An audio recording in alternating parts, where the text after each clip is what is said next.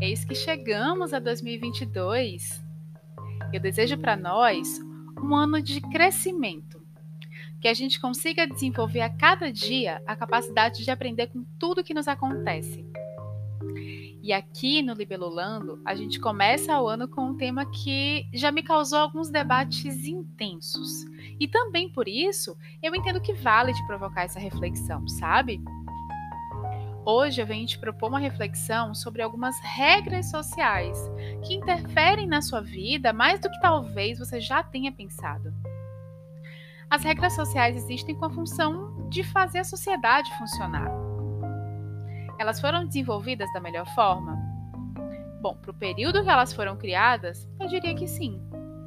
Foi o melhor que poderia existir naquele momento, algumas delas há séculos atrás. Mas e hoje? O que que dessas regras sociais existem ainda hoje? E elas te respeitam? Elas afetam o seu bem-estar? Calma, que eu vou trazer essa reflexão. A princípio, a partir de perspectivas que eu fui construindo ao longo da minha vida. E somado a isso, eu vou te contar uma história que aconteceu comigo e que talvez possa ter acontecido algo similar com você ou com alguém que você conhece. E aí você vai entender onde eu quero chegar. Seja muito bem-vinda e muito bem-vindo ao primeiro episódio do Libelulando de 2022. Esse podcast que existe com o objetivo de te ajudar a repensar como você vê o mundo e se coloca nele. Aqui, eu, Jaqueline Milhome, sou sua guia semanal para te trazer questionamentos e posicionamentos sobre temáticas que permeiam a sua vida, a minha vida, a de vários de nós pelo Brasil e pelo mundo.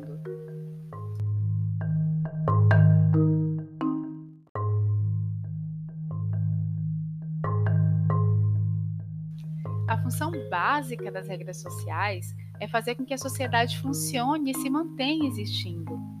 E o que eu chamo aqui de regras sociais são aquelas ideias e comportamentos que são estabelecidos, alguns dizem impostos, para regular um convívio social, digamos, harmonioso. E essas regras sociais existem desde que os nômades resolveram criar as primeiras cidades. Então, para que os cidadãos, ou seja, os habitantes das cidades, pudessem ter uma convivência minimamente justa e pacífica, eles começaram a precisar seguir algumas regras. Elas foram construídas da melhor forma que poderia ser feita naquele momento, há séculos atrás, quando elas foram criadas. Isso a partir do conhecimento que eles tinham, com as necessidades de sobrevivência que eles tinham naquele momento. Desde esses primórdios, do surgimento das primeiras cidades, fortalecido pela tábua dos Dez Mandamentos, regras como não matar, não roubar, não desejar a mulher do próximo, não levantar falso testemunha, percebe como elas são importantes, eu diria fundamentais para que a sociedade continue existindo?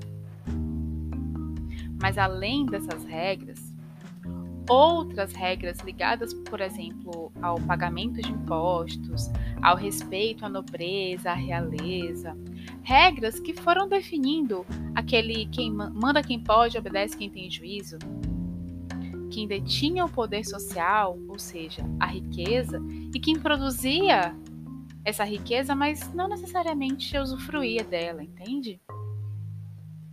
Eu diria então que, apesar delas também serem importantes para o funcionamento, gerenciamento, o pagamento de contas das cidades, enquanto humanos, o ego dos gestores dessas cidades foi tomando conta, e essas regras acabaram servindo para dividir a sociedade de forma desigual.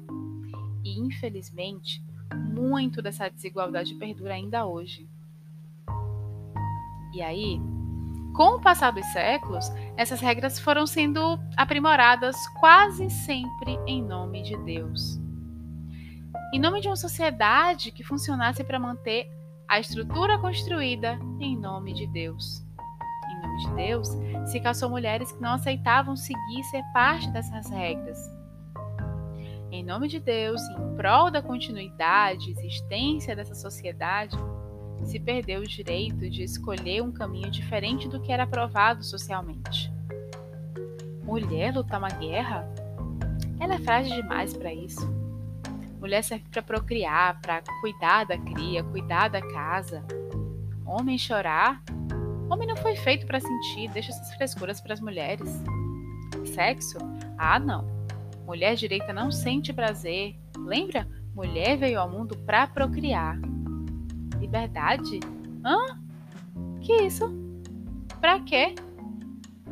Amor? Amor enfraquece a família. Tem que criar os filhos para formar a família, não para amar. E tudo aquilo que tentavam fazer de forma contrária a essas regras que foram criadas para manter a sociedade funcionando era severamente punido, seja fisicamente, seja por sanções sociais, seja, ser rejeitado pela família, deixar de ser considerado parte da sociedade, de viver nessa sociedade. Por que, que eu estou trazendo tanta coisa obscura? Porque ainda hoje temos muitos resquícios dessa sociedade que foi construída para funcionar segundo o poder concentrado e ditado, mas que não permitia sentir ou ter o seu espaço de ser quem faz sentido para você ser. Porque isso podia significar não seguir a manada, o senso comum, o que se compreendia como certo e adequado para o funcionamento daquela sociedade. Aliás, o que é esse senso comum se não essas regras replicadas de forma inconsciente? Então, como prometido, eu vou trazer uma história que aconteceu comigo e que eu acredito que pode conseguir traduzir melhor onde eu estou querendo chegar com isso tudo. Só para você ter uma ideia mais palpável, mais prática do que eu estou trazendo aqui. Um belo dia, meu companheiro foi aqui perto de casa e na volta ele foi abordado por um senhor aqui do prédio. Eu não sei se esse senhor é o síndico do prédio ou se é só uma pessoa próxima dos senhores do prédio da frente. Bom, fato é que ele, mesmo com uma feição assim bem sem jeito, foi o portador da queixa de alguns vizinhos do prédio da frente, que estavam se incomodando com como eu e meu companheiro nos vestimos à vontade em casa. Sim, em nossa casa, fomos questionados sobre ficar à vontade, sobre o que nos deixa à vontade, o que queremos fazer, que nos faz bem dentro da nossa casa. Eu já convivi com pessoas que certamente diriam que essa é uma preocupação necessária para o bom funcionamento da sociedade, mas veja, eu entendo que tudo aquilo que me diz respeito, invade meu espaço, precisa ser repensado na minha vida. Na realidade, não deveria nem ter espaço na minha vida, né? E aí você pode me dizer, ah, mas você também não ia querer olhar para casa, para casa da pessoa e vê-la de roupa íntima, né? Então, aí eu te digo o seguinte: é só eu não olhar para dentro da casa dela. Porque a casa dela é o espaço dela. E a partir do momento que eu invado o espaço dela, mesmo que não fisicamente, imponho o que eu acho que ela deveria usar ou como ela deveria se portar, quando ela nem me convidou ou nem me perguntou, eu estou invadindo o espaço dessa pessoa e estou replicando uma regra social que invade ela, invade essa pessoa, impacta no seu bem-estar e na sua liberdade. E aí eu vou repetir. A partir do momento que uma regra social interfere no seu bem-estar, invade e desrespeita o seu espaço, ela precisa ser repensada na sua vida. E isso vale para qualquer coisa na sua vida. Tudo aquilo que te desrespeita, questiona o seu ir e vir, impacta o seu bem-estar, no que te deixa à vontade, na sua saúde, na sua imagem sobre você mesmo, isso precisa ser questionado, contestado na sua vida. E eu já deixo aqui algumas perguntinhas que podem te ajudar nesse repensar e nesse questionar. Que isso está na minha vida? Mais que isso, por que, que eu estou permitindo que isso esteja na minha vida? O que, que eu faria de diferente se essa regra social não existisse? Será que isso me faria mais feliz?